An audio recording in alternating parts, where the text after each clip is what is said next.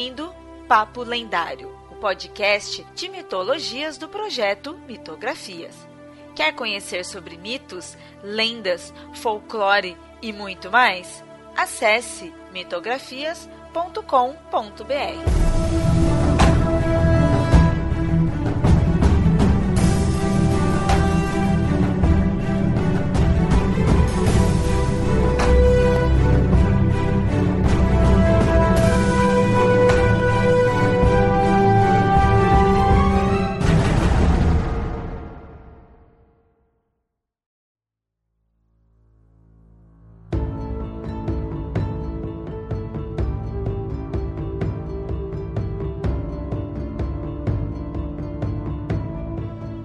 Muito bem, ouvintes. No episódio de hoje, vamos falar de um tema que eu quis fazer algo simples, algo tranquilo, mas conforme fui fazendo, o tema aí foi, foi crescendo. e hoje, então, a gente vai falar sobre os cães nas mitologias. Algo meio, meio estranho até, né? Assim, algo que parece meio banal, mas quando você vai analisando, você vê que tem muito exemplo disso, né? E tanto que até eu comecei a fazer isso, a ideia inicial é fazer uma pauta simples, né? Tranquila, mas é algo rápido, fácil de fazer ali. E aí eu pensei que seria interessante pesquisar como, que você, como os cachorros aí são representados nas diversas mitologias, já que tem em vários locais. Então vamos ver, né? Mas, novamente, conforme eu pesquisava, parecia que a pauta não ia ter fim. Leonardo só queria criar uma pauta para falar que cachorro é melhor que gato. Ah, mas isso nem precisa falar, isso já todo mundo sabe. Todo mundo sabe, com certeza. Os gatos são do mal. Então, nesse episódio hoje vocês vão ver como o cachorro é muito mais legal. Será que eu peguei, eh, consegui ódio de algum ouvinte aí? Vamos ver. Provavelmente. Metade dos ouvintes são gateiros, então. É, tem o gatolicismo, né? Esses ouvintes tudo que é prática do gatolicismo. É, eu já aviso que nisso eu sou neutra, não tenho cachorro nem gato.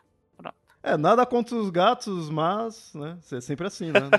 tem que terminar com mas, né? Então... Quem sabe, né? Futuramente aí teremos um episódio sobre gatos. Aí isso também acho que renderia bastante. Mas hoje é sobre os cães. É, tem muito exemplo aí de narrativas aí. O simbolismo do, do cão né, e do lobo é bem rico eu falei, né, do cão e do lobo, que para começar a gente precisa ter noção dessa linha tênue entre cachorro e lobo. Na verdade, tem gente até que diz que essa linha não existe e que na verdade até cachorros não existem. Como espécie, o cachorro e o lobo são muito próximos, tanto que eles ainda conseguem se reproduzir entre si. O sistema social, o sistema de matilha, tanto dos cães como dos lobos, é muito parecido.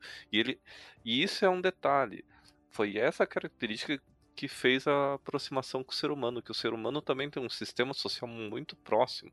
Você vai ter um, um, líder do grupo, você vai ter uma divisão de tarefas, você vai ter uma divisão de recompensas. E isso acontece entre os humanos e os lobos. Então, a adaptação do, do lobo ou do cachorro em si para a sociedade humana foi muito fácil. E sem falar de que ela é muito antiga, ela remonta, acho que a, a idade da pedra da Pedra Lascada, quando os humanos ainda nem eram Homo sapiens, se não me engano.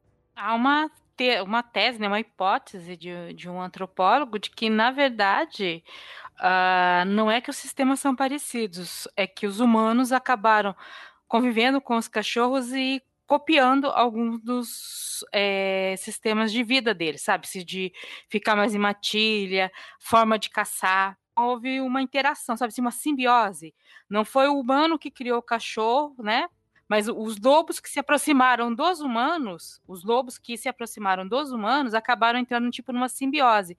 Então, os humanos imitaram alguma coisa dos lobos porque eles perceberam, né, que isso poderia mantê-los vivos melhor. E os lobos perceberam que estando junto com humanos também seria mais fácil para eles obterem comida e serem protegidos. Então, sabe assim, uma, uma simbiose das espécies. O cachorro que adestrou o, o ser humano aí também, olha. porque é uma coisa, porque é essa ideia de que ah, o, só o humano adestrou o, o cachorro, e aí às vezes tem algumas é, teses que falam de outras espécies que isso aconteceu também, que na verdade são um pensamento muito antropocêntrico, sabe? Aquela coisa muito do século XIX, que o ser humano, ou século que o ser humano é o, é o ápice da criação e ele que fez, né? Domesticou todos os outros. Sendo que pode ter sido assim, o ser humano ter copiado muitos comportamentos de outros animais e, com isso, é, ter melhorado a vida dos humanos e ter essa simbiose. Então, ouvinte, é o seu cachorro que treinou você para dar biscoito para ele quando ele senta. Tem um outro ponto interessante também, que a gente já falou anteriormente de como que surgem deuses e divindades em culturas mais antigas para o ser humano, que várias vezes essas divindades, deuses, semideuses, heróis surgem de pessoas reais, ou que se sacrificaram, ou que morreram e começaram a ser cultuadas por causa de seus atos ou suas histórias. E isso acabou virando uma, uma lenda que vira, acaba uma mitologia e acaba se criando uma divindade. A mesma coisa pode ter acontecido com os cachorros.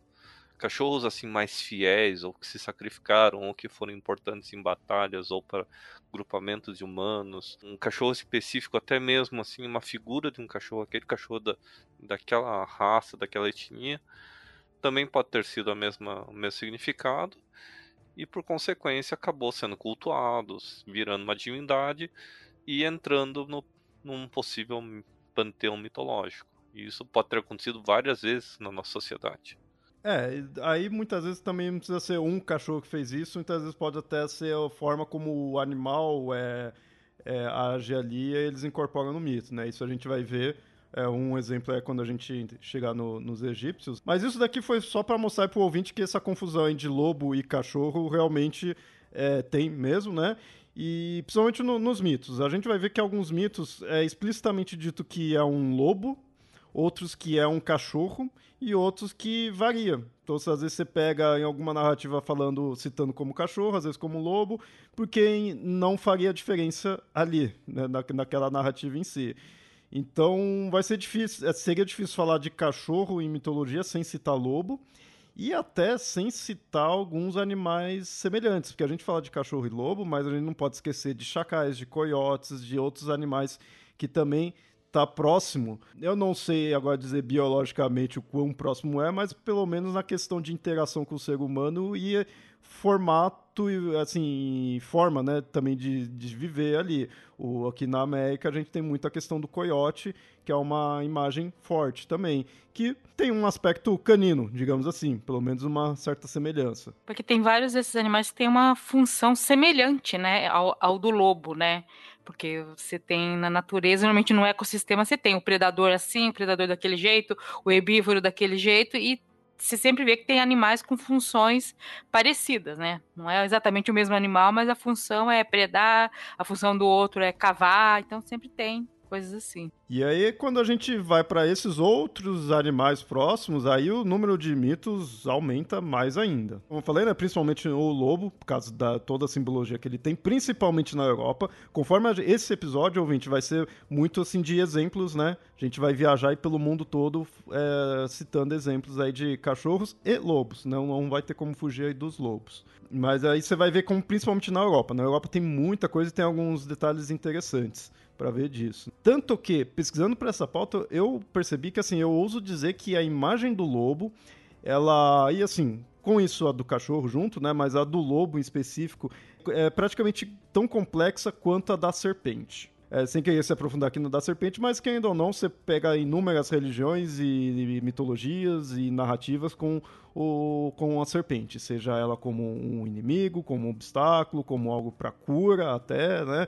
É, o que for, tem muita, muita, muita coisa. E o lobo, eu pesquisando aqui, eu, meu, isso daqui tá tão complexo quanto. E isso tem a ver com isso que a gente falou aí da relação que tem com o homem. Tem muita coisa, é bem complexo e assim, por isso que, como eu falei, esse episódio vai ser mais voltado nesses exemplos de narrativas com cachorros e lobos. A gente não vai se aprofundar tanto até no lobo em si, para deixar até para outros episódios, né? Daria para fazer algo, é, a gente vai deixar para outro episódio algo mais aprofundado no símbolo em si do lobo, né? Pegar alguns aspectos mais específicos aí que vai valer a pena então pesquisar mais a fundo. Mas para ter esse episódio e esse episódio não se tornar dois, três, quatro e tudo, então vamos focar só algo mais tranquilo, que mesmo assim ainda vai render, que é algumas narrativas específicas. Como falei, a gente vai viajar o mundo todo. Então vai ter grego, egípcio, japonês, chinês, asteca, vai ter, vai ter de todo quanto é continente.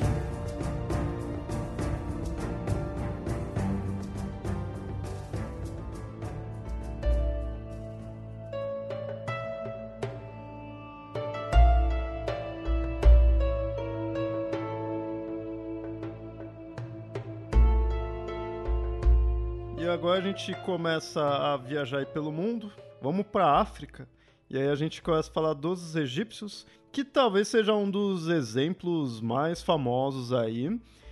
E mas aí teria também uns poréns, né? Porque assim, é o Anubis, né? E aí por que o do porém? Porque ele é dito como um, um, deus com cabeça de cachorro, mas às vezes também é dito como um chacal. Você encontra ele no formato humano com cabeça de animal ou apenas o animal. E aí fica aquela coisa, né? Às vezes põe, trata como um chacal, às vezes trata como um cachorro.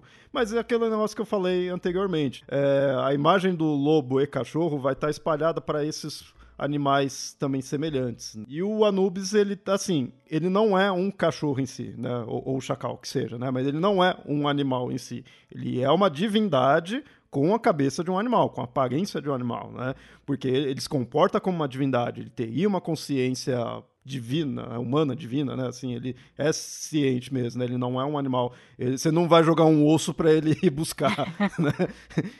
Não, não, é que nem o cérebro ou coisa assim, né? Então ele é uma divindade em si, mas tem essa aparência. E é um dos mais famosos. Mas mesmo ele tendo essa, esse, essa questão de ter uma mentalidade mesmo, né? Divina ali, eu não vou falar humana, né? Mas divina, essa, esse aspecto de ser humano com cabeça de cachorro e o próprio trabalho dele, né, dele ser o deus do embalsamamento, de ter criado a primeira múmia, que é o Osíris, isso tem um, uma simbologia bem importante que a gente vai ver em alguns casos aqui e no final a gente conclui. Então o ouvinte marca aí essas características, no final a gente conclui isso daí, mas ele é um dos mais famosos, né? E ele é, como eu falei, o deus do embalsamamento. Ele com a mulher do Osíris foram os que criaram a primeira múmia, que foi o próprio Osíris. E o chacal é da espécie, é uma espécie de canídeo, né?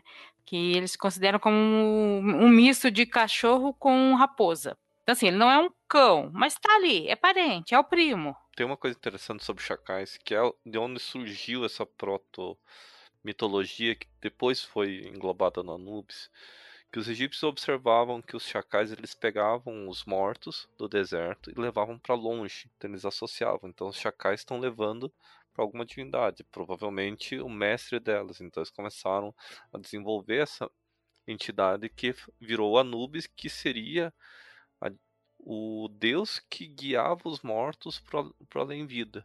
Isso já foi, englo foi englobado bem. Tanto que ele é uma mitologia muito antiga no Egito. Muito antiga mesmo. Os proto-egípcios já tinham uma divindade muito próxima do Anubis. E o interessante que, assim, a gente fala, ah, é, mitologia egípcia, cachorro, você lembra do Anubis, é o mais famoso aí, por isso que a gente também começou com ele, mas tem outros. Tem outros e que talvez ouvinte você já tenha visto eles e achou que era o Anubis. É, não se sinta mal por isso, porque eu também fiz isso, então todo mundo sempre quando olha ele acha que é o Anubis. Mas a gente tem o Duamutef. Ele é considerado um dos quatro filhos de Horus.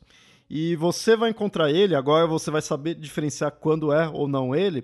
Quando você vê ele num formato de um vaso, é, ou seja, um vaso e no, a tampa do vaso for a cabeça dele, é, não é o Anubis, é esse do Amutef. Esse é um dos quatro tipos de vasos canópicos. Que no caso, os vasos canópicos são os vasos do, quando você mumificava alguém, você tirava alguns órgãos, não eram todos, e separava em, nesses vasos. O do, do Amutef é onde colocava o estômago. Ele que zelava aí pelo seu estômago ali. Então, não, quando você vê um vaso assim, não é o Anubis esse do Amutef, mas é bem parecido mesmo, né? Ali é ore, orelha, focinho, tudo, é bem parecido com um Anubis. Ser divindade é uma maravilha, né? Você pode ter cabeça de, de falcão, mas o seu filho é um cachorro, é, é uma coisa assim. e um outro também com cabeça de cachorro. Esse, se não me engano, você vai diferenciar pela cor dos cabelos. É, normalmente ele é posto com cabelo azul, mas ah, eu também não vou dizer que seriam todas as representações, né? mas é uma forma de diferenciar do Anubis, que é o Epiwawet. Ele é uma, um deus da guerra e com isso puxa-se também a ideia de ser um deus da morte. E aí por isso também acaba se relacionando com o Anubis, que o Anubis ele tem uma ligação com a morte, né? Ele está muito voltado a isso. Então é aquelas divindades que acaba sincronizando em certo momento, né? Então de repente em algum momento você vê representações dele sendo ditas como Anubis, vice-versa, assim, não seria de se estranhar. Isso, tipo, até para os egípcios antigos, sabe? É aquelas é, divindades que sincronizam. Então, natural de também confundir, né? E mais uma que a gente tem aqui, que essa é mais até para dar um, um parecer sobre ela aí, que é o Set. Isso é interessante porque é, nem sempre a pessoa vai ligar o set com isso, né, com uma imagem canina, mas porque realmente é algo confuso nesse ponto. É, que animal que seria o set? Não dá para se dizer, sabe? É bem confuso mesmo. É, muitas vezes o pessoal liga ele com cobra, mas é, ele também é ligado a inúmeros outros animais. Aí tem-se a ideia de que ele seria uma junção de animais, é, e aí formaria um animal que imaginário, né, que não tem, ou então ele é um animal que já não tem mais, mas assim, você porque você vê várias representações dele, então é, diferente do Horus, do Anubis, que normalmente fica sempre aquela, aquele animal em específico, ou você vê na versão humana ou versão puramente animal, mas é um animal específico, do 7 já não tem essa. Do 7 já tem, tem variações. Então, às vezes, parece uma cabeça de um asno, é, às vezes já vi gente pondo que tem umas misturas de, de girafa é, ou de cachorro, né? Então tem bastante tipo. Um que eu acho interessante é um animal chamado Aardvark. Ele aqui é porco alguma coisa em português, mas às vezes você encontra com esse nome. Se vocês procurarem, é A-A-R-D-V-A-R-K, né? Tem dois A no começo. A cara dele é bem parecida com uma das representações do set. Sabe? Ele é bem feião mesmo. Esse eu achei bem interessante, é um que eu vejo mais próximo com, com algumas representações dele. Mas, que eu falei, tem representações do set que coloca ele com uma cabeça de asno, né? Então varia muito. O cachorro é uma das, uma das versões que se tem e que se é dito que seria uma das formas da divindade. Mas então não é errado você falar que ele seria um deus cachorro ali, né? Um deus com cabeça de cachorro, mas ele não fica só nisso. É, tem umas representações que parecem muito um, um, cachorro mesmo, né? Sim, sim. Bom, esses aqui foi da África, a gente ficou aí na só no Egito mesmo, que eu não cheguei a encontrar outros cachorros de, de outra, né, cachorros de outras religiões aí africanas. Ouvinte, se você souber aí, também ou religiões de origem, né, africana, fica à vontade aí de falar, sabe? A gente, como a gente não vai conseguir abordar tudo, né? Então fica à vontade para citar algum. O representante da África aí hoje foi o Egito, que tem esses que são os mais óbvios, né?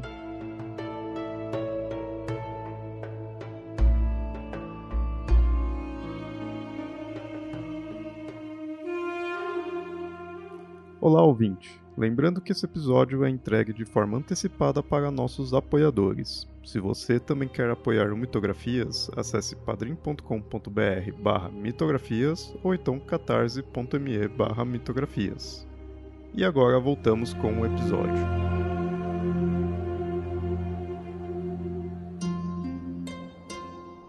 Então, saindo da África, a gente vai para a Ásia, e aí a gente já vai lá para outro lado que vai para a Coreia. Na Ásia a gente tem bastante exemplos, e aí na Coreia a gente tem um aqui que é o Bulgai. Na mitologia coreana, né, tem diversos reinos do céu e um desses reinos era o reino das trevas. Era um reino do céu, mas né, era reino das trevas, então era tudo escuro. E aí o rei desse local ele ficou cansado dessa escuridão e enviou um dos cães de fogo, que é esses que são chamados né, de Bulgai, para tra trazer o sol. Só que aí quando o cão mordeu o sol, ele se queimou e voltou correndo lá pro, pro reino. Então o rei enviou outro Bugai para trazer a lua. Só que dessa vez estava muito fria e congelou a boca dele. Ele também voltou ali para o reino. Ele mandou dois cachorros ali e não conseguiu pegar o sol nem a lua. Isso daí dele tentar capturar o sol e a lua é o que explica os eclipses. E mais uma vez, ouvinte, marca esse detalhe que no final a gente vai entrar aí no. vai se aprofundar nisso. Então são dois cachorros que causaram os eclipses, aí um tentando pegar o Sol e outro tentando pegar a Lua. Um barato que assim, era escuridão, né? Ele quis pegar o Sol. E se ele tivesse ali ficado com cão de fogo, já não ficava tão escuro assim, né? cão de fogo, né? mas não. Quis pegar o, o Sol. É, é, tem, tem até uma curiosidade que acho que, se não me engano, Bugal ele baseou um Pokémon. Tem um outro exemplo aqui que eu acho que eu lendo hoje, relendo, né, a pauta que eu acho que também tem a ver com Pokémon. Mas quando eu chegar lá ah, a gente quase, fala. quase certeza que tem muita coisa da, da, das mitologias orientais chinesa, aí e assim a mitologia coreana ela, ela, é muito próxima da mitologia chinesa em várias coisas às vezes acaba se confundindo um pouco só que eu já reparei que assim não é a mesma apesar de ter várias influências não é a mesma coisa eu acho, eu ainda tenho uma ideia de que a mitologia coreana ela é a transição da chinesa para a japonesa, porque eu sei que os dragões têm esse negócio, né? Muda, mudando agora um pouco de, de animal, mas o dragão chinês, se não me engano, tem cinco dedos.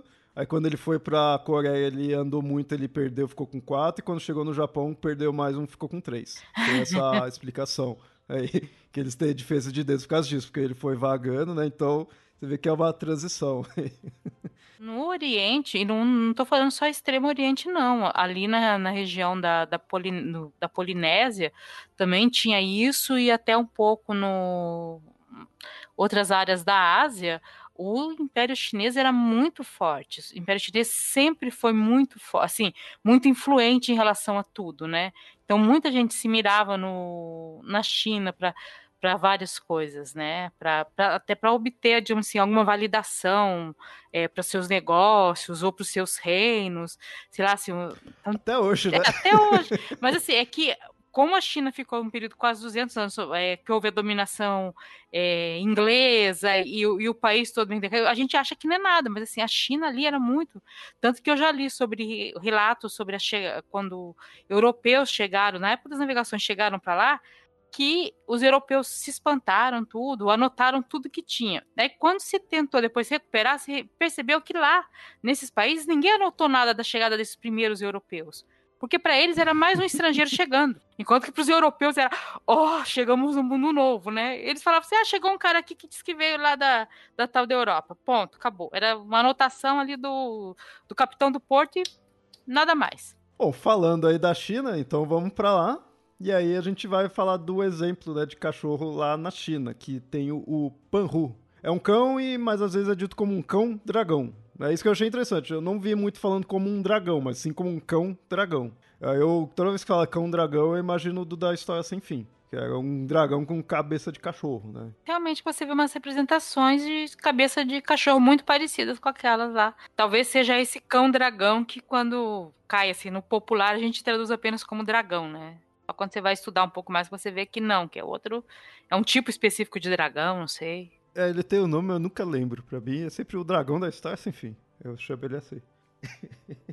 e aí, no caso, esse, o Panhu, ele, ele, tinha ajudado um líder chinês a vencer a guerra, né? Ele que matou um general inimigo. E aí, em retribuição, ele pôde casar com a filha desse líder chinês. Tanto que o pessoal dessa região que tem essa essa lenda, né, essa narrativa, eles se dizem que eles adoravam ele e se diziam como descendentes dessa união do Panhu com a princesa, né? Vou chamar de princesa aí porque era a filha do líder, né? Ali, é, dessa união. Aquela narrativa básica de validar a sua origem, né? Isso é clássico em todo canto do mundo, né?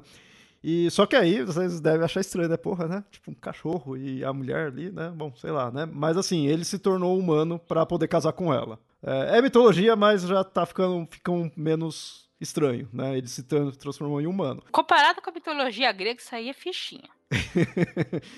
Porém, tem variações que mostram que ele não ficou 100% humano, né? Então, por causa que fez a magia para ele se tornar humano e essa magia teria que durar 280 dias, mas ela foi interrompida um dia antes. É, essa magia, se não me engano, ele fica debaixo de um sino enquanto faz essa magia. E aí levantaram o sino num dia antes ali. Então não completou. Então ele tem o corpo humano, mas tem a cabeça do cachorro. Mas o amor, né? Quem vai dizer algo contra o amor? A mulher casou com ele, né? Numa boa. Vamos considerar que foi amor, não coisa arranjada, né? Porque foi o pai dela que, que pôs ela, então não vamos piorar a história. Aí eles se casaram e tiveram essa. tiveram esse povo, né? É, não é a China em si, mas é, é se, essas pessoas que seguem essa narrativa se põem como descendentes desse cão, né? Do Panhu. Mais um exemplo aí de um cão com corpo humano e cabeça de cachorro. O Tiangou, também né, na China, né, ele lembra um pouco aí do Bulgai porque ele está muito relacionado com essa questão do eclipse. Ele dele ter é, um espírito ali que ele de um cachorro preto que tentou comer a lua. Ele então lembra um pouco do Bulgai que a gente citou e mais uma vez algo para hum, explicar ali o eclipse. Isso é interessante, isso a gente vai ver em outras é, mitologias.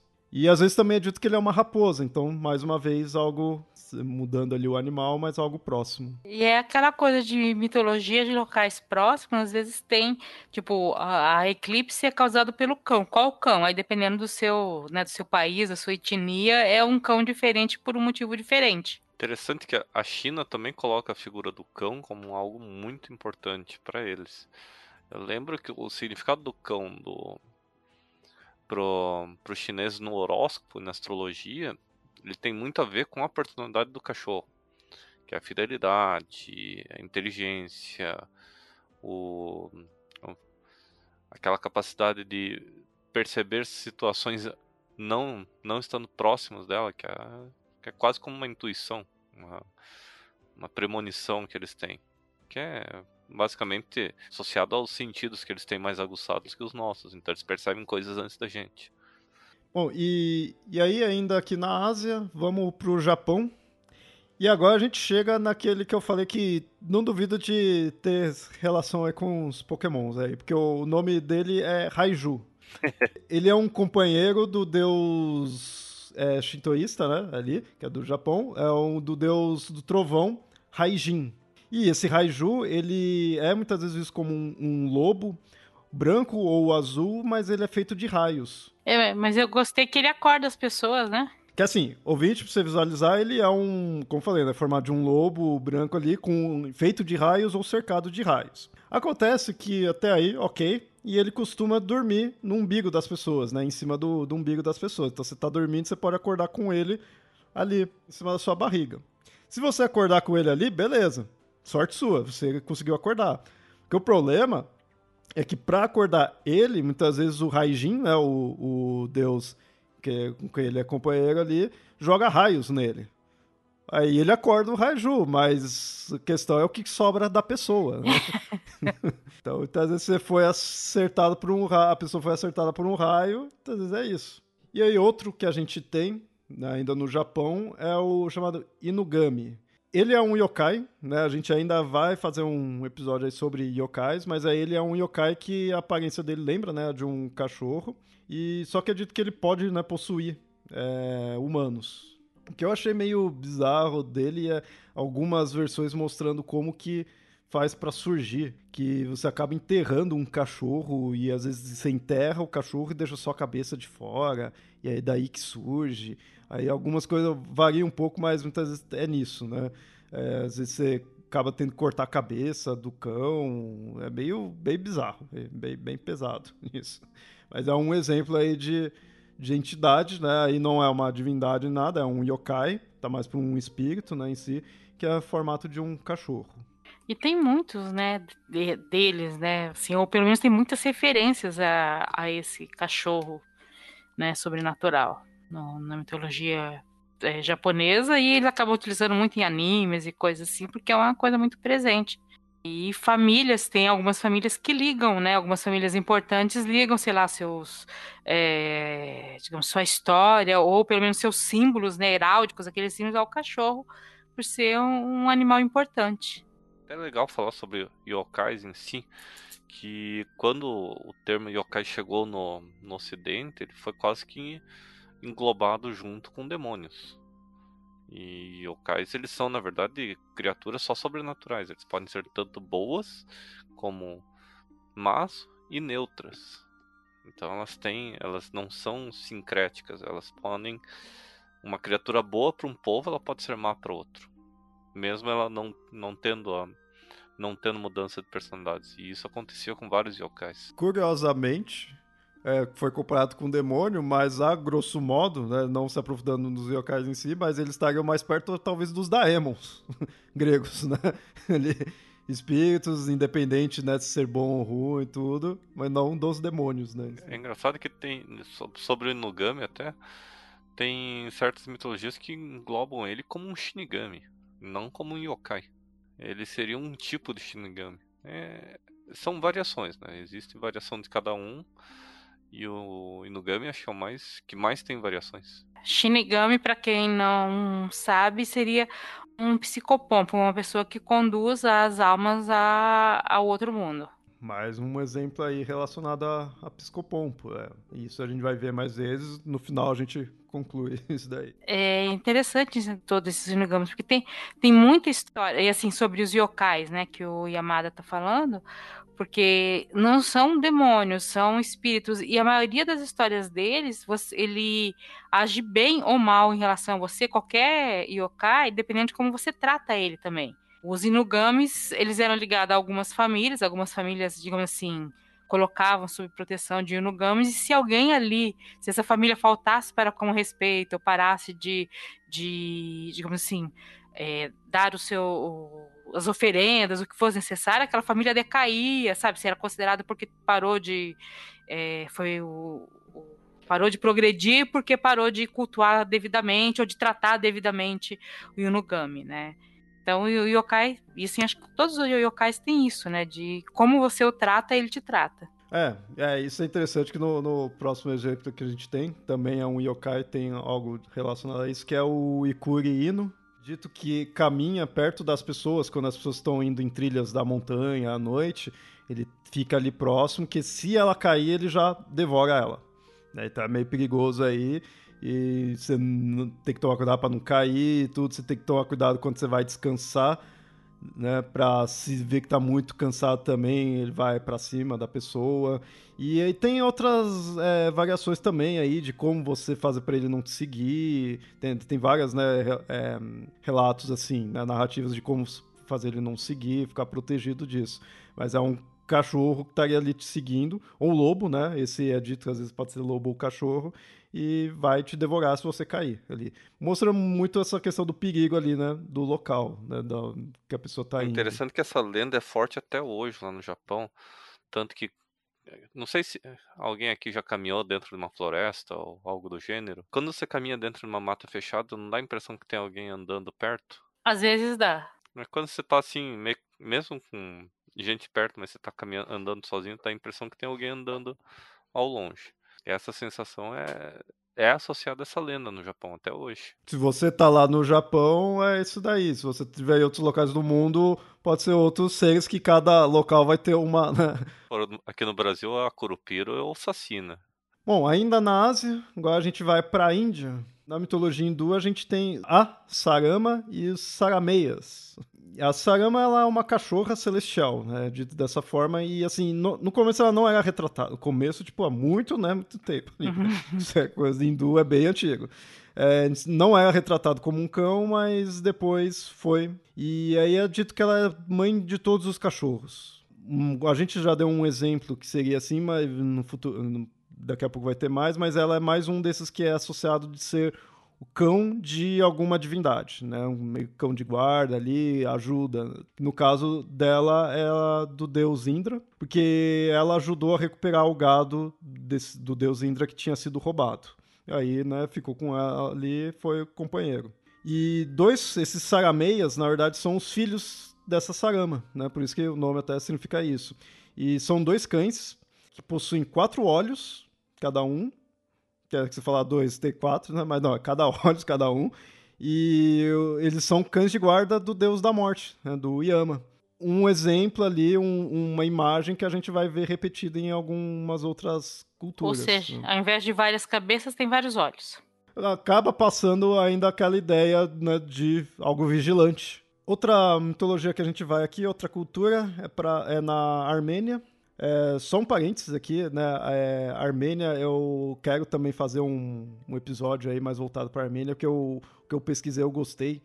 É, achei bem interessante, que assim, é pouco conhecida, mas ela é daquelas assim que se relaciona com as outras culturas próximas assim da, da região, que aí você vai encontrar deuses análogos aos gregos, aos babilônios, aos persas, né? Então aquelas que é legal de pesquisar e ao mesmo tempo tipo a pesquisa não acaba porque fica confuso, porque não tem né, algo específico em si, mas vale a pena pesquisar. Então eu fiquei empolgado aí logo logo um episódio. Pela localização da Armênia, né? Porque é na Ásia, mas já é na divisa com a Europa, bem pertinho da, da África, então deve ter muita influência de, de tudo quanto é coisa ali mesmo. E aí o, na Armênia a gente tem o Aralês, são criaturas que em forma de cachorros alados. E esses cachorros acabam ressuscitando os mortos em batalhas, ou então acaba pelo menos curando quem está ali ferido. Só que eles fazem isso com as lambidas, né? Então ele lambe o ferimento e cura. Então, ouvinte, quando um cachorro te lamber, é assim: lambeu, ele tem asa, tá curado. Se não tem asa, tá infeccionado. Cães alados não tem muitas culturas com essas representações que eu me lembro, viu? É interessante, é, achei interessante. Agora, esse negócio da lambida já não é algo tão incomum assim. Pesquisando aí pra pauta também, eu vi que ah, tem aquelas é, coisas populares assim que a própria lambida do cachorro em si cura, sabe? Eu acho mais fácil acontecer o contrário, mas tudo bem. Né? acho mais fácil infeccionar. Mas vai que quem começou isso, na verdade, estava falando de um aralês e não de um cachorro, né? Pode ter vindo daí. É, você tem que ver que tipo de cachorro que é, né? Um, um ressuscita, o outro termina de matar, né? Porque eu falei, se não tiver asa, vai infeccionar. Aí já, já vai de uma vez.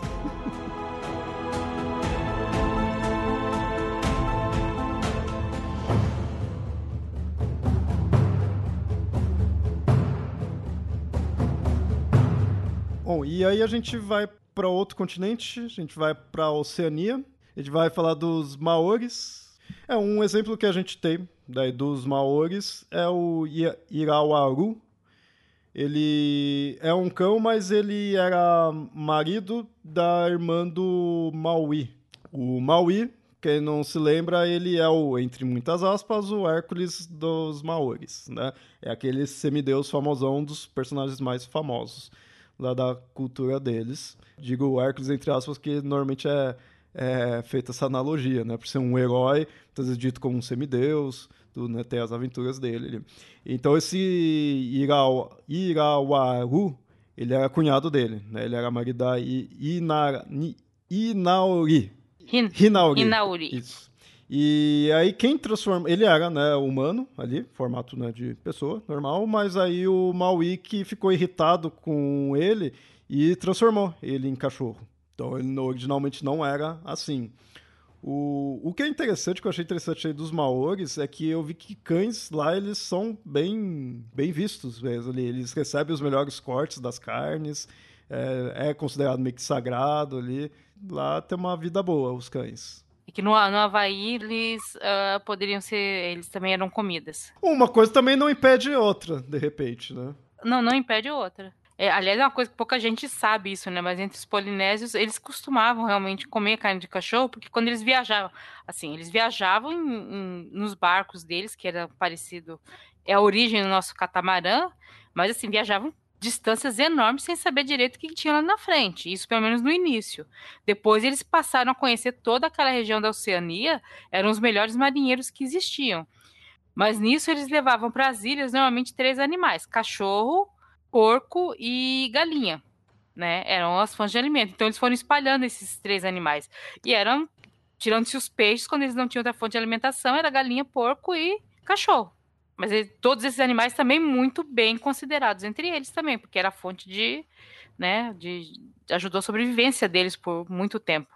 É só hoje que a gente não dá valor pro, pro animal que é a comida em si, né? Só hoje que é coisa industrializada, mas, né, feito às pressas, sim, mas é natural que você vá reverenciar algo que você vá comer também, porque é teu sustento ali, tem a importância, né? É, não, é uma coisa que muitos antropólogos falam, às vezes, que a gente, ah, se eu, sei lá, fica escandalizado, sei lá, que os esquimós, né, o, o povo inuit matou as foquinhas. Só que assim, quando eles na origem, aquilo era para alimentação deles e eles respeitavam. Eles não matavam a foca para, por exemplo, retirar a pele, deixava a foca, sabe, como muita gente fez no final do século XIX, que era só matava, tirava a pele para vender e deixava a carne lá do lado. Eles aproveitavam tudo que tinha ali. E eles respeitavam, e eles sabiam qual era a época de procriação, para não caçar. Quase todos esses povos têm isso.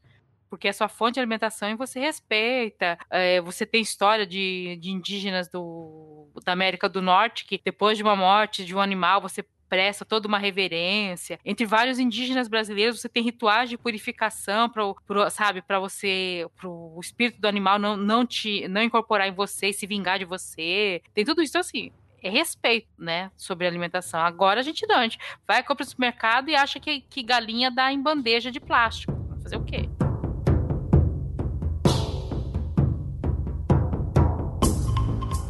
E aí a gente vai para a Europa, e aí agora a gente vai ter bastante exemplos aí. É, uma porque também é o que a gente acaba tendo mais, mais fontes, né, assim. Mas vamos lá, para as diversas culturas dali. A gente começa pela cultura nórdica, que aí a gente tem quatro exemplos que se relacionam, que é o Fenris, ou às vezes chama de Fenrir, que é, é, o lobo mais conhecido aí na mitologia nórdica. Ele é filho do Loki, da giganta Angriboda. Ele, que eu falei, é o mais famoso, porque assim, a gente tem o Garm, o Skoll e o Hat. Mas, às vezes é dito que tem a possibilidade de serem só desdobramentos do Fenrir. Fenrir ou Fenris. É, esses outros três serem só um desdobramento. Porém, mesmo com desdobramento, mesmo dessa forma, eles ainda têm papéis mais específicos. O Fenris é aquele que vai soltar das correntes no Ragnarok e vai lutar contra o Odin. Vai mo morrer e vai matar o Odin na luta. E é o que come a mão do Tyr. Só que, se não me engano, ele come a mão. Ele, tipo, ele já comeu a mão do Tyr. Porque do, isso daí é antes do Ragnarok. Né? Aí por isso que até ele tá preso. Por isso que ele tá preso, né? O Tyr tá sem mão, ele preso. Aí quando soltar, aí vai ser no, no Ragnarok. Muitas vezes é dito ele sendo um lobo gigante, né? E, e o Fenris, ele é dito como um lobo mesmo. Esse não, não varia muito. Os outros do que eu falei já variam um pouco. O Garmin, ele também é, ele é dito só como lobo, acho que não tem versão dele como cachorro. Ele é um, você não encontra já tanto, mas ele tem muito papel de hum, guardião no submundo.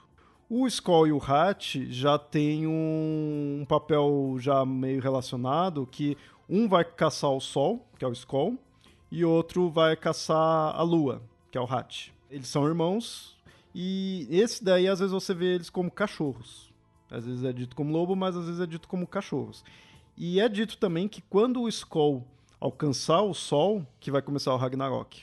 Né? É um dos pontos iniciais ali do Ragnarok, é quando ele consegue pegar. Falei deles serem desdobramentos do Fenris, mas quando não é o mesmo, eles é dito como filhos do Fenris. E aí fica aquela coisa, né? Tipo, às vezes põe como cachorro, mas também põe como filho dele, ele é lobo, mas também pode ser o mesmo. Então, na verdade, assim, é aquela coisa que a gente sempre fala, né? Mitologia, é, cultura nórdica não tem uma coisa única ali, uma, uma linha para você seguir. Então, ter essas variações é normal. É, mas é, é bom sempre lembrar dessas imagens que esses quatro é, caninos, né?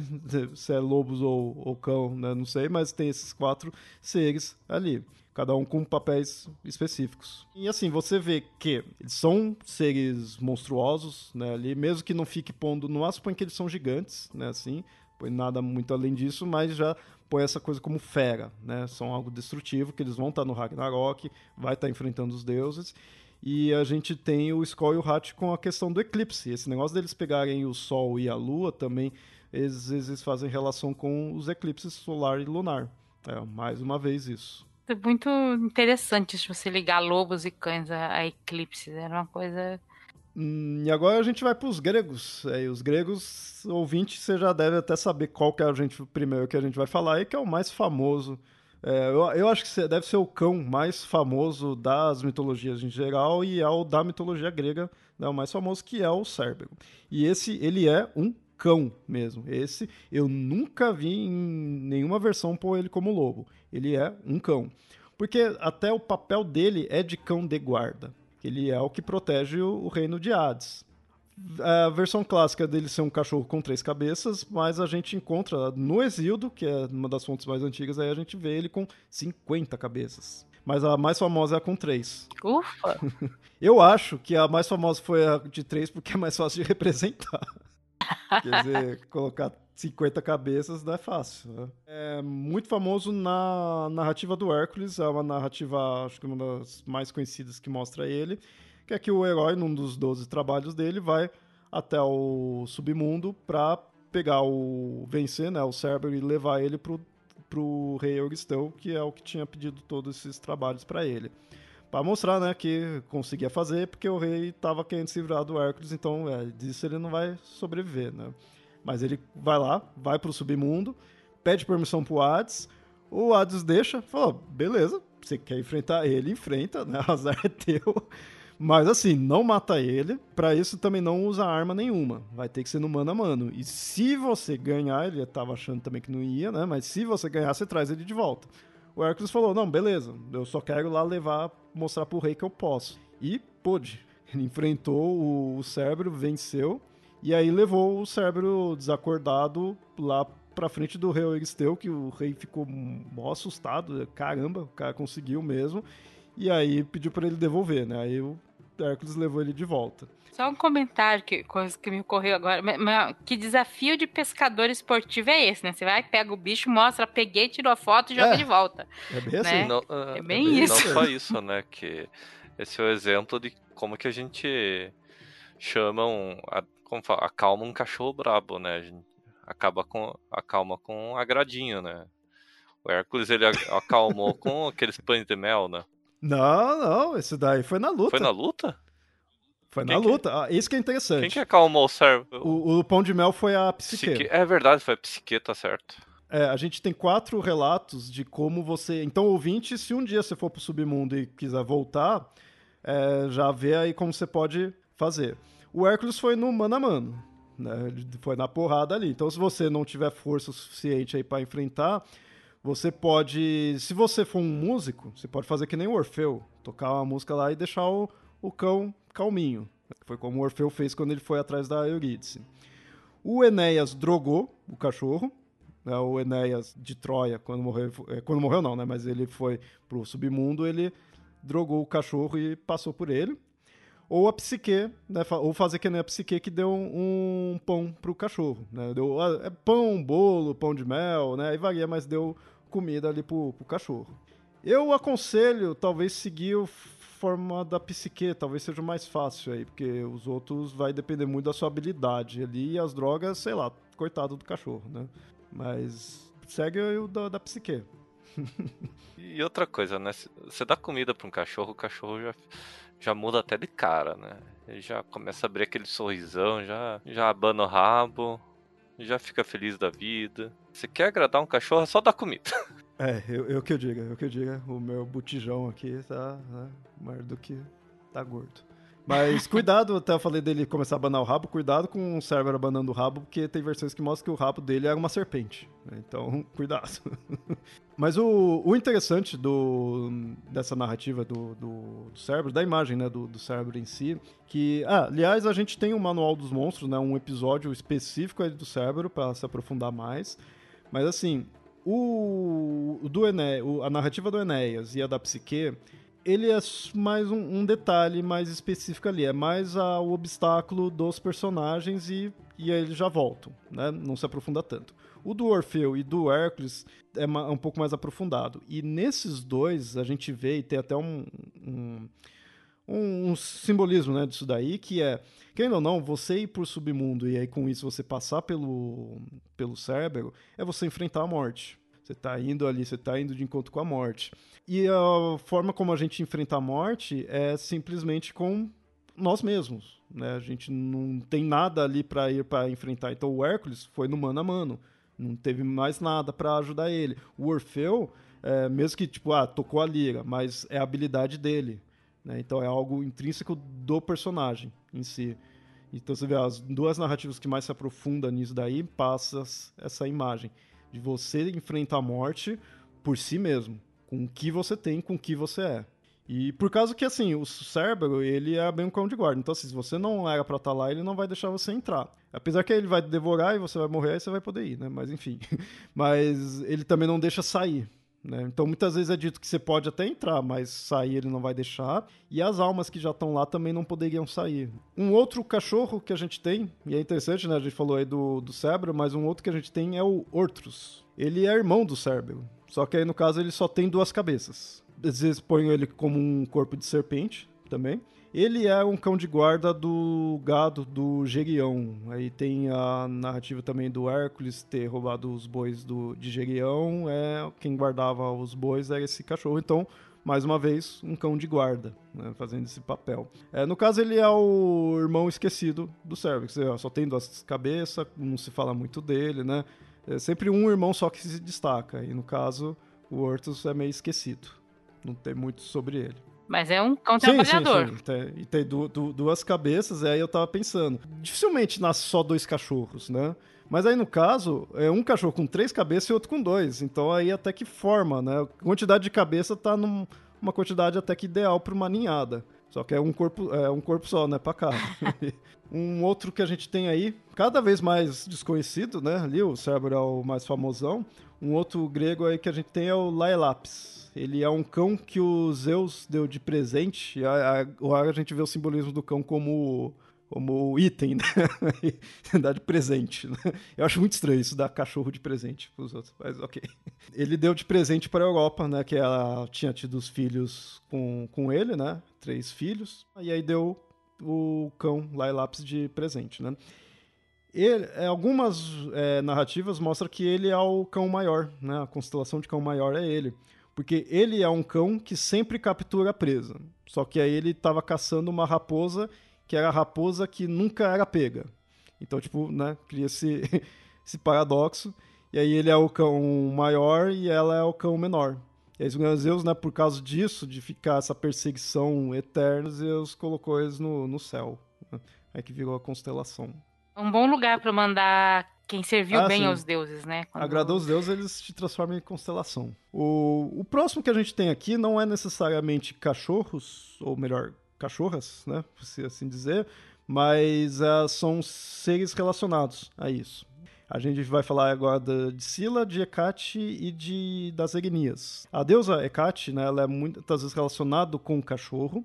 É, muitas vezes é dito dela ser acompanhada, né, por cães e às vezes chama ela de cadela, né, ou de loba, mas não necessariamente mostrando que ela é uma loba, né, mas que isso é uma imagem dela. E isso acaba se estendendo também para Sila, que aí principalmente porque as, tem algumas versões que põem que Sila é aquele monstro que Ulisses enfrentou quando estava voltando para enfrentou não, né, se salvou, né, ali, voltando para a terra dele na Odisseia.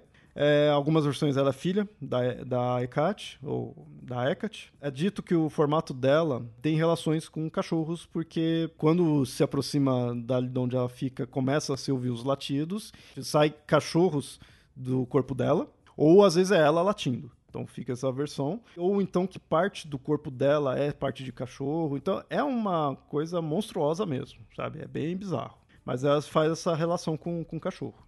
E as Egnias também coloque-se ela com relações com cadelas, que é dito que você ouve os latidos quando elas estão se aproximando. Então, você começar a ouvir muito latido aí de cachorras, né? Sempre dito no feminino. Isso aí é porque as egnias estão indo atrás de você, então cuidado.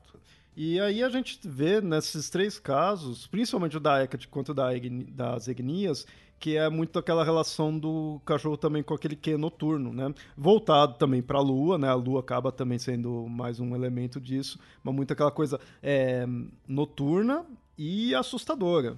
As Egnias é algo perigoso, Sila é algo perigoso e a Hecate também é algo um tanto quanto é bem sombrio, né? Tem que ter um certo cuidado. Então é aquele perigo noturno, quase um que fantasmagórico, que a gente vai ver isso muito numa outra cultura a seguir aí. Próximo exemplo aqui, ainda nos gregos, a gente tem ainda o do Maera. Esse bem desconhecidão mesmo, mas esse eu quis trazer porque ele é mais um que se tornou, que foi para o céu, né, ali. É uma narrativa relacionada ao Dionísio, que aí esse Maera é um cachorro, um cão de caça da Erigone, e no caso Erigone é a filha do um cara chamado Icário.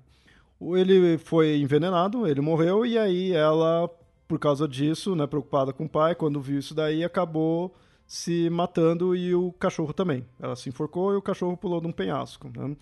É, o Dionísio ficou puto com isso daí, né, deles terem se matado e por causa da morte do, do Icário, e puniu a cidade lá de Atenas com uma praga. E aí só. Aí depois eles conseguiram fa fazer ritos a, a esses que morreram, né? Fazer honras, né? É, aos que morreram, apazigou. Mas assim, eu quis trazer isso porque o Dionísio também levou esses três para como constelações. E aí, no caso da, da moça, até a constelação de Virgem. E aí ficou ela, o pai dela e o cachorro estão lá no céu. Então, isso que eu falo, se um Deus gostou de você, quando você morrer, você vai pro céu, e pro céu, espaço sideral, que você vai virar uma constelação.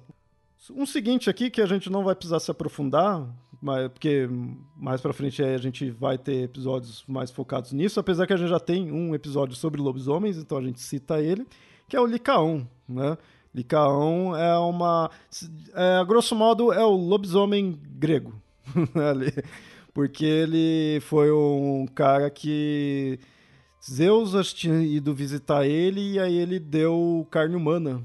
Né? Ele ofereceu carne humana. E aí perceberam isso e aí amaldiçoou ele na hora ali, né? Transformou ele já em cachorro.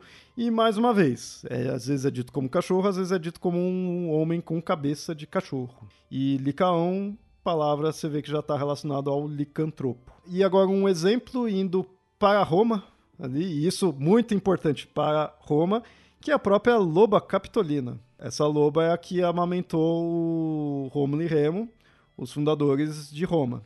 Fica aqui a indicação já da narrativa que a gente tem na antologia Mitografias. No volume 2 a gente tem sobre a loba capitolina, ou a lobisomem capitolina. É, e o pessoal pode achar estranho, mas Capitolina é porque tinha estátua dela no, no Capitólio, que era um local sim, de Roma. Sim. É, isso não é o não é o nome dela em si dentro da narrativa, mas ela é conhecida agora né, dessa forma. Sempre quando você fala Loba Capitolina é ela, mas é por causa do local onde está a estátua. A estátua famosona, né? Se digitar, você vai ver. É, é um dos símbolos né, ali de, de Roma, porque está relacionado à origem. Né?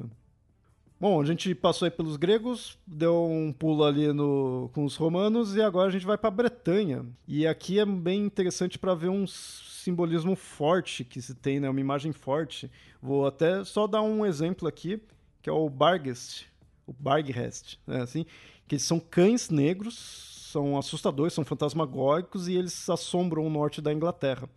E também pronunciam morte, né? Então se você começa a ver ele é porque a morte está tá ali perto. Os britânicos têm muito isso, né? De, de ver um, um, cão e achar que é morte, né? Um cão negro. Sim. Ouvinte, você que já foi, ou você que é aí do, da região da Inglaterra, né? Da Bretanha, ou, ou mesmo no norte da Europa, isso se estende, isso é muito forte aqui no, na cultura britânica, mas tem no norte da Europa, né? Em outros locais ali.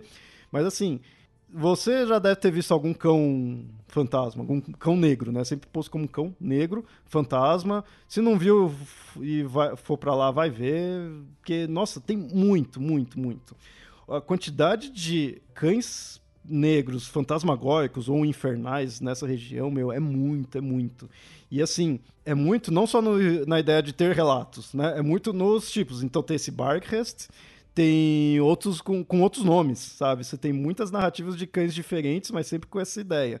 De, tanto que eu nem vou aqui citar, né? Porque tem muitos ali. É, mas sempre tem, sabe? É, e é sempre essa ideia. É um cão negro, às vezes um pouco maior, né? Tudo, mas ele é assustador e ele tem esse quê infernal e quê fantasmagórico. É interessante que o, a história do Sherlock Holmes, aquele o cão dos Baskerville, ele é baseado num, num Hound, né? Num um cão negro. Que é, também pode ser chamado acho, de Hellhound. É, Hellhound é esse tipo, né? Esse cão fantasmagórico e tudo. Então, nossa, é muito comum lá, aí, sabe? Até no é assustador. terceiro filme do Harry Potter, acho que o Prisioneiro de Azkaban também cita um, citam o cão negro, a lenda do cão negro. E você vê que é um quê folclórico, né? Porque é aquela coisa que é, cada região ali tem do seu estilo, é algo que dura até hoje, né? Não é aquele conceito mítico que é dos povos antigos. Não, você vê até hoje ali. Por isso que eu falei, se você for para lá, você vai encontrar um, com certeza. É, ainda aqui na, na Europa, a gente vai para Catalunha. E aí a gente tem um, eu achei muito legal esse, esse eu fiz questão aí de colocar, que é a pesanta.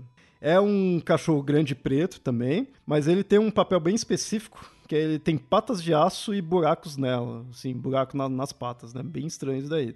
Mas o que é marcante nele é que ele entra, quando você está dormindo, ele entra aí na sua casa, sobe no seu peito e faz você ter pesadelo. Ou seja, é mais uma versão da paralisia do sono. Né? A paralisia do sono, que em inúmeras culturas tem sua versão mítica, sua versão sobrenatural, na Catalunha a gente tem a pesanta. Nossa, e esse detalhe dele ter patas de aço, né? Eu achei bem, bem, bem diferente isso, né? Não é um, um cão normal assim, ele tem. É um ciborgue. Eu acho que acaba dando, passando a ideia do peso, né, dele, que, que não vai ser um cachorro que vai estar, tá, um, né, um ser que vai estar tá ali no, em cima de você, te amassando. Que é a paralisia do sono, né, você tá travado, né. Eu acho que a pata de aço ajuda nisso. o, no caso agora a gente falando aí da mitologia finlandesa, a gente tem o Surma, né, que aí ele tem esse formato de ser um cachorro grande, só que ele tem um cauda de cobra e ele transforma as pessoas em pedra bem esquisitão, mas como falei, é dito como um cachorro grande, então assim, é um monstro, né? Bem a ideia de ser um monstro ali, mas o foco dele é ser um corpo de cachorro.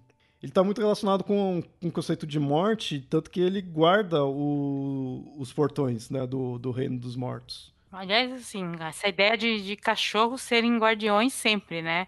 De várias coisas, das pessoas ou dos mortos. Você já tentou entrar numa casa que tem cachorro? Cara, se o dono, mesmo o dono mandando os cachorros ficar quietos, eles vão tentar ou te impedir ou ficar pulando em cima de você. Então é quase difícil né, entrar numa casa com um cachorro. O meu, eu falo, o meu ele é bem que nem o Cerberus mesmo, naquele sentido de que você pode entrar, mas não pode sair. O meu, ele fica puto quando você sai de casa. Se entrar, ele vai ficar feliz. Ó, mais alguém aí pra, né, dar comida, fazer o que for. Aí agora vai sair, aí ele fica puto. Agora vamos para um, um cachorro estranho agora, viu? Do, dos eslavos, né?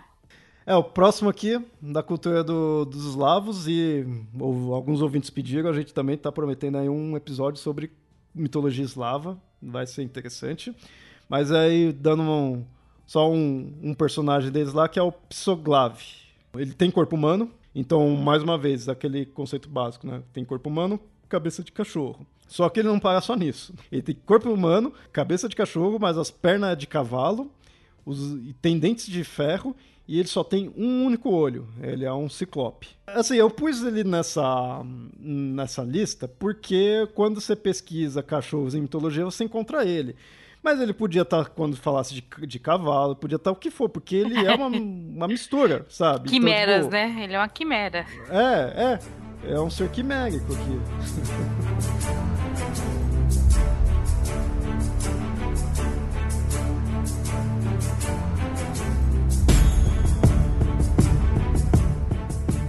Bom, agora a gente sai da Europa e vai pro Novo Mundo, vamos pra América. E aí a gente vai falar dos Inuit. Os Inuit a gente tem como exemplo o Amarok. É, ele é um lobo gigantesco e que persegue as pessoas quando as pessoas saem para caçar à noite, né? É, lembrou um pouco lá do Yokai, né? Que vai atrás das pessoas quando as pessoas estão à noite ali sozinho, andando. É, mas é aquela coisa, né? Por ser um perigo. Então, sai para caçar à noite, isso é perigoso, você tem o risco de se encontrar com esse Amarok. No caso, ele é um lobo gigantesco, mas os Inuits também têm outros exemplos aí de monstros com que também de cachorro. E aí, lembrando um pouco do último exemplo que a gente deu, assim, tipo é cachorro porque ele tem alguns exemplos de tem algumas partes de cachorro, mas é mais a ideia de ser um monstro mesmo ali, né? Vai ter outras partes, né, em vários ali. Mas esse do Amarok é o mais que você vê como um lobo mesmo, só que gigante. Fico imaginando, é, ele persegue, né, as pessoas saem para caçar na noite sozinho. Dependendo da época do ano, essa noite é meses, né? é, então, é perigoso. Bom, a gente vai descendo aí pela América, a gente chega nos Aztecas, e aí a gente tem o Xolotl. Ele é um deus da morte, e aí ele é representado como um esqueleto, ou às vezes algo já mais monstruoso, mas muitas vezes como um cachorro. Ou, mais uma vez, cabeça de cachorro, né? Então, corpo humano, cabeça de cachorro, ou então acompanhado de um cachorro.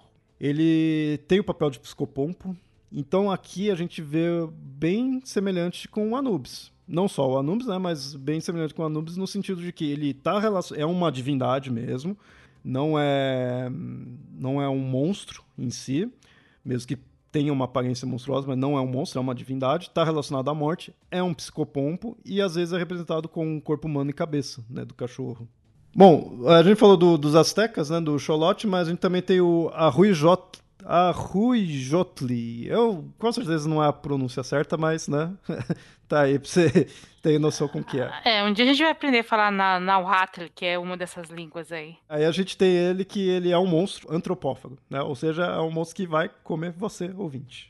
Come pessoas. Mas ele é muito voltado. O outro, ele era um que mítico, né? Uma divindade, ele tudo tinha na, na crença dos povos mais antigos ali. Esse ele é mais folclórico até, naquele sentido de tem as lendas, tem várias descrições, é algo que ainda falaria-se mais atualmente, né? É, mas é um forma, é, formato de um cão, às vezes põe como um cão pequeno, mas ainda assim ele é assustador. Só que às vezes ele tem um que meio também quimérico, porque põe com pata de macaco. Então é, é muito aquela ideia de é um cão, mas é para ser um ser monstruoso. Né? E, e, ele é ligado à água, né? À beira de rio, beira de lago, e ele atrai as pessoas para lá para atacar. E assim, a questão de ser um cão pequeno não faz muita diferença, não, viu? Porque o cão grandão você já fica com medo. O pequeno você não leva muito em conta, ele avança na sua garganta e acabou, né? Não precisa de muito mais do que isso, não. É, e às vezes você vê algumas representações dele, ele parece uma lontra. E tem até uma relação com, com coisa de lontra. Então, assim, é, é, por isso que eu falei que é bem folclórico, que é muito aquela coisa que você vai no local, vai encontrar uma narrativa daquele lado, o pessoal na, do local, e às vezes daí tá relacionado com um animal daquela região, de repente numa outra região ele vai ter uma aparência um pouco diferente porque se relaciona com outro animal, né? Então, às vezes pode ser um gambá, uma lontra mesmo, um castor, né? Pode ter essas... Esses animais podem ter servido de inspiração para esse ser. Bom, ainda na América, a gente tem os cadejos. Esse é mais um exemplo disso aí, de serem cachorros que atacam viajantes, né? E aí são espíritos. Alguns é visto como para proteger, e às vezes é visto para atacar. Normalmente vai pela cor do, do cadejo, mas esse, esse do cadejo até que é bem conhecido. Uh, não vou me aprofundar aqui para ficar muito, muitos exemplos, mas o cadejo ele já é, é mais conhecido. Eu não sei quanto aqui a gente tem disso daí mas no local eu sei que é algo já mais popular mesmo. Bom, a gente está aí na América, né, passando aí por outros povos, mas vamos para algo mais próximo, já vai para a cultura guarani, né, pelo menos mais próximo é, geograficamente, né? A gente vai para a cultura guarani, que a gente tem o Teju Jaguar. Ele, assim, o formato dele, que eu falo, o pessoal, às vezes, quando vem com desdém de, de seres fantásticos daqui da nossa região, o dele é para ninguém falar mal, porque ele tem um corpo de lagarto gigante com várias cabeças, deve ter representado assim, várias cabeças e aquele, aquela cabeça com pescoção, bem draconiano, né, de serpente, e cada uma dessas cabeças, na verdade, são de cachorro, né? Então, por isso que ele tá, tá aí na, na lista. Eu não conhecia muito ele, não. Eu achei bem legal. O nome descreve exatamente o que é, né? Porque Teiu é, é um dos nomes, né? É para lagarto mesmo, e Jaguar é para cachorro. Realmente é para assustar. Eu, eu gostei disso daí, eu não conhecia muito a fundo, e assim, é, esse é uns que vale a pena quando a gente se aprofundar em, em cultura guarani aí, é, falar mais aí, pra falar certinho todos os detalhes, o que faz, porque em alguns locais eu pus até, eu vi que até ele é considerado uma divindade mesmo, né? Ele é um, um deus em si, então é interessante. Mas ouvinte, você viu que aí que esses aí a gente falou mais por alto, é, esses, o restante aí da América, né? Uma porque a gente já falou, né, de vários aí, e esses compensa até se aprofundar mais quando for específico dessas culturas. É, porque, por exemplo, o grego já é bem conhecido, a gente já tem muita coisa ali, então dá para se aprofundar mais, mas esses é legal mostrar para a gente ver que em todo canto do mundo tem representações do cachorro, né, em diversas formas.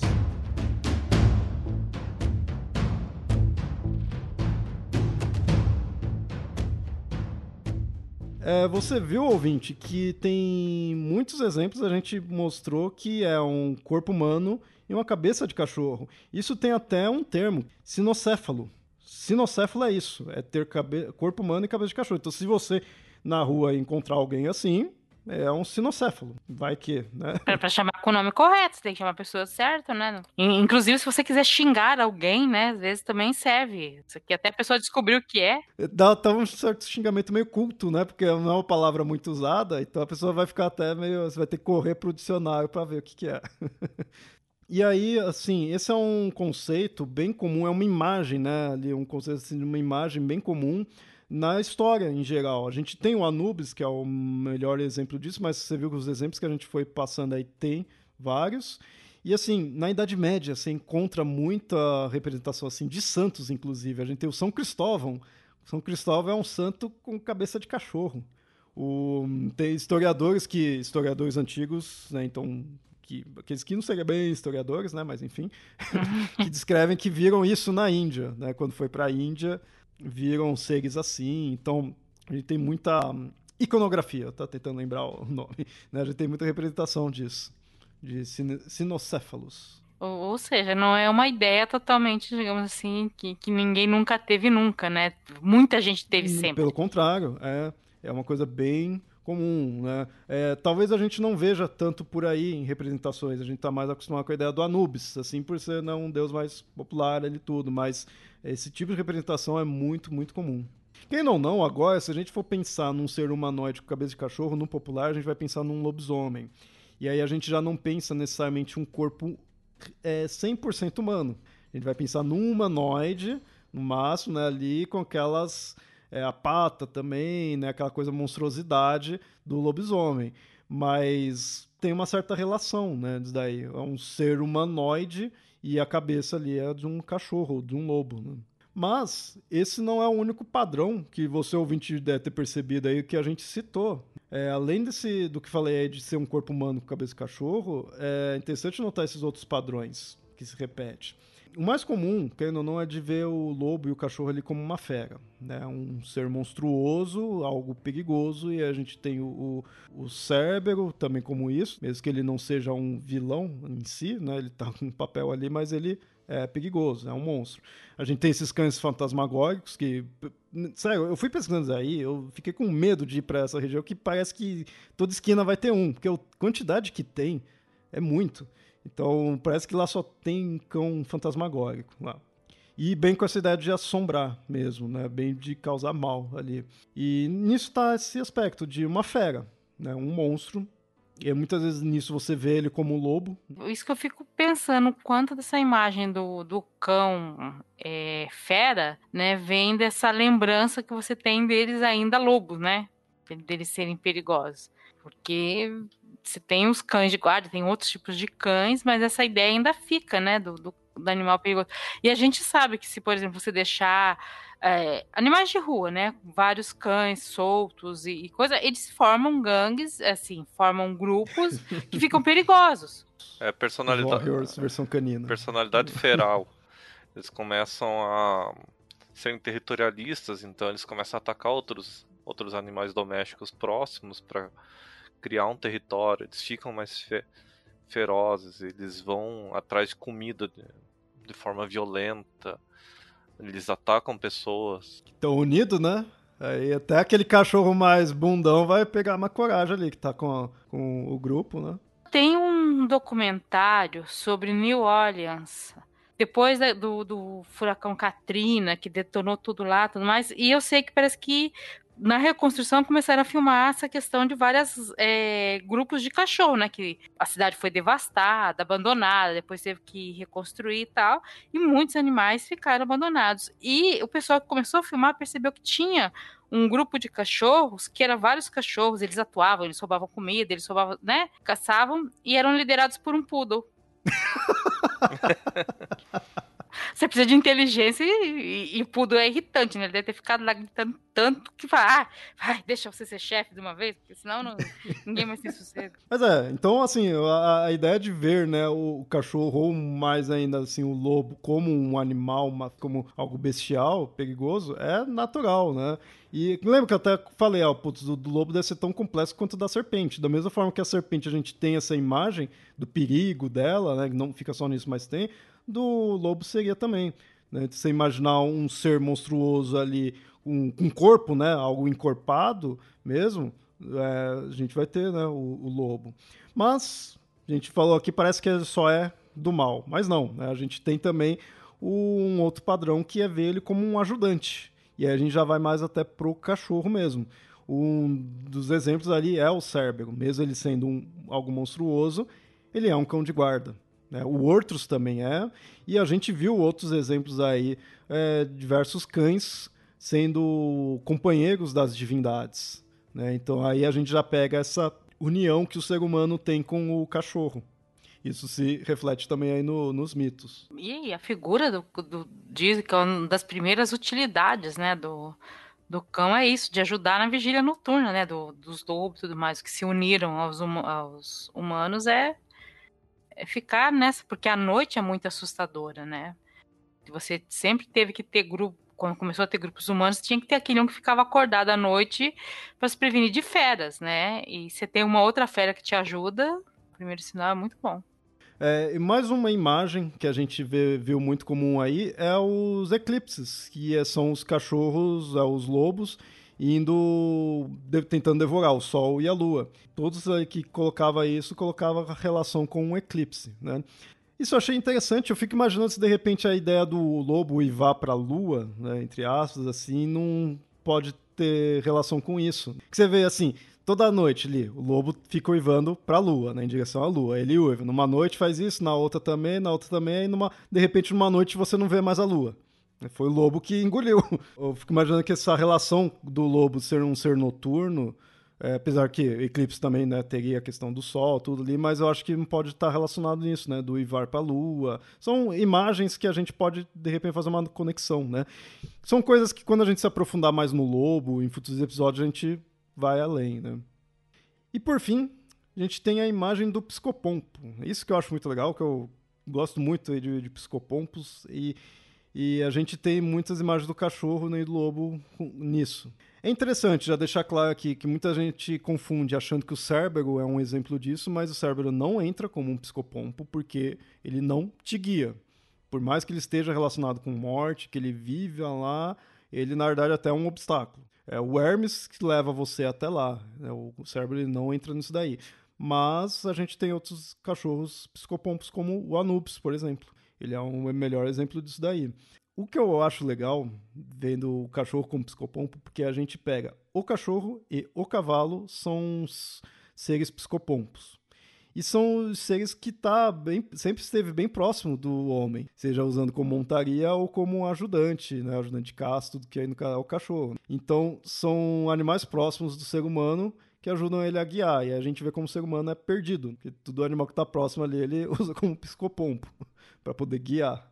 Então, essas são as imagens que a gente foi vendo aí de padrão, né? Que a gente vê repetindo no mundo inteiro, como fera, como cão de guarda, como ajudante, como é, devorando o, o, sol e a lua, ou então como psicopompo. O cachorro, o lobo em diversas culturas com papéis que se repetem em alguns casos interessante isso do, do, dos cães serem guias, né? Porque da onde a gente tirou a ideia de que os cães vão, vão levar para algum lugar, né? Que eles também não se perdem, né? É por isso que eu falei, o ser humano, ele, ele é tudo perdido. Então, qualquer animal que consiga se virar melhor, vai usar para guiar. Mas é, é, é bem interessante ver todas essas, essas imagens e ver o quão é aprofundado. Como eu falei no início, esse episódio ia ser algo tranquilo, sabe? Mó, ah, vou fazer meio de de brincadeira, assim, sabe? Me divertir pesquisando. Claro, me diverti pesquisando. Mas quando eu fui pesquisando, meu, caramba, não acaba mais, não acaba, não acaba, sabe? Ouvinte, alguns aqui a gente passou só por alto para poder ter bastante exemplos. Mas tem muito, muito exemplo, muito, sabe? Dependendo da pauta, a pior parte dela não é nem a pesquisa, é o que você vai tirar. Você não vai, o que você não sim, vai colocar. Sim. né? Fazer o corte ali do que você não vai colocar. Então, ouvinte, como eu falei aí, faltou muito exemplo, porque tem muito, muito, muito, muito, muitos exemplos mesmo, né? Então, fica à vontade aí de citar outros que tenha. Mostre esse episódio pro seu cachorro aí, deixa ele feliz aí. Só não fala que cachorro não existe, como a gente falou no início, né? Senão vai criar uma crise nele. Mas fica à vontade aí. Espero que tenha gostado desse episódio aí. Quem sabe no futuro a gente faça aí de gatos também, né? Vamos ver, não sei, talvez, não sei. Vocês têm que me convencer a falar sobre gatos. Essa aí você deixa para os curitibanos da equipe fazerem, que eu ouvi falar que eles gostam muito de gatos. Mas, mas esse deck foi feito pessoalmente é que to, todo mundo em quarentena, então tinha que fazer um episódio sobre os nossos colegas de trabalho, né? Que agora é tudo colega de trabalho, porque tá o pessoal trabalhando em casa, então quem tem cachorro tá com colega de trabalho. O, o, meu colega de trabalho é aquele que não faz nada, que vem, me acorda cedo e fica aqui dormindo no, no escritório. Mas é isso, ouvinte. Fica à vontade de comentar. Passa outros exemplos aí. Como falei, tem falta muita coisa aí para se aprofundar. E vamos ver no futuro aí fazer outras pautas com, essa, com esse simbolismo, né? Com essa imagem aí do lobo, do cachorro, que dá para se aprofundar bastante nisso. Esse foi focado em te, dar, te mostrar alguns exemplos aí. Espero que tenha gostado aí e até mais.